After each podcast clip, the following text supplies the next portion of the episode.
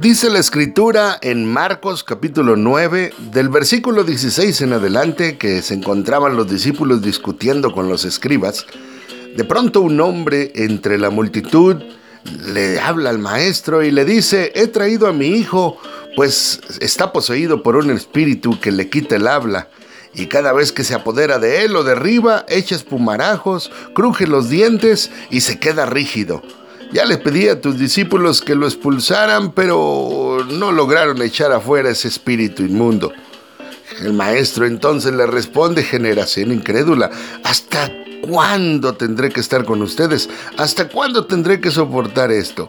Tráiganme al muchacho.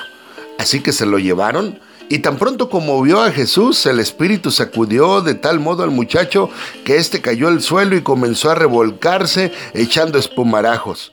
¿Cuánto tiempo hace que le pasa esto? le preguntó Jesús al Padre. Desde que era niño, contestó.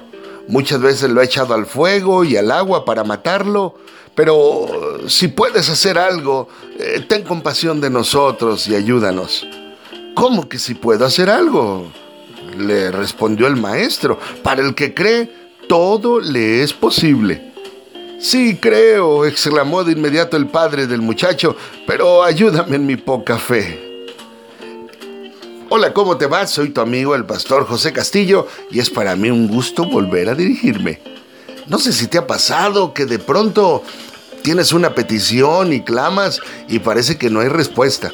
Este padre se encontraba desesperado porque veía cómo sufría su hijo y cómo el espíritu inmundo lo poseía. Y no solo eso, sino lo arrojaba al agua y al fuego para matarlo a veces se quedaba rígido, a veces echaba espumarajos por la boca y entonces era una situación terrible para el papá y cuando viene y ve a los discípulos les dice aquí está mi solución. Le pide a los discípulos que echen fuera ese espíritu, pero no pudieron hacerlo y desafortunadamente el papá se puso triste, se sentía desesperanzado y cuando ve llegar a Jesús le dice, Maestro, por favor, si tú puedes hacer algo, ten misericordia de nosotros. El maestro le dijo, ¿cómo que si puedo?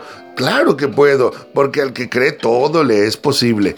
En ocasiones pasa que tenemos una petición de sanidad, una petición personal o una petición de trabajo y oramos y parece que no resuelve nada. Y la gente ora y los siervos oran y no pasa nada y no siguen orando y parece que empieza a entrar en una crisis nuestra fe pensando en que Dios no nos oye, Dios no nos ama o que a Dios no le interesa nuestra situación. Hoy quiero decirte que hay esperanza, claro que hay esperanza. Pues recobre ese ánimo, por favor. Tu Dios no se ha muerto, tu Dios está vivo y tu Dios está dispuesto a bendecirte porque Él es tu pastor y Él ha prometido que nada te faltará. Él te dijo que iba a estar contigo y recuerda que si venimos a Él, Él te va a responder, claro que puedo. Pero hay que ser sincero, porque ese hombre, ese padre le dijo de inmediato, sí, yo creo que lo puede sanar, pero ayuda a mi incredulidad, por favor. Es decir, él pensó que tal vez su fe no era suficiente y le dijo al Señor, ayúdame, ten compasión de mí. Hermano, tal vez estás pasando una situación complicada en este momento. Ven a Jesús, Él te va a ayudar. Pero pastor, ya han pasado tantos años. Nunca es tarde. Mientras estás vivo, tienes la oportunidad de ser un portador de la gloria de Dios y un vaso para recibir un milagro.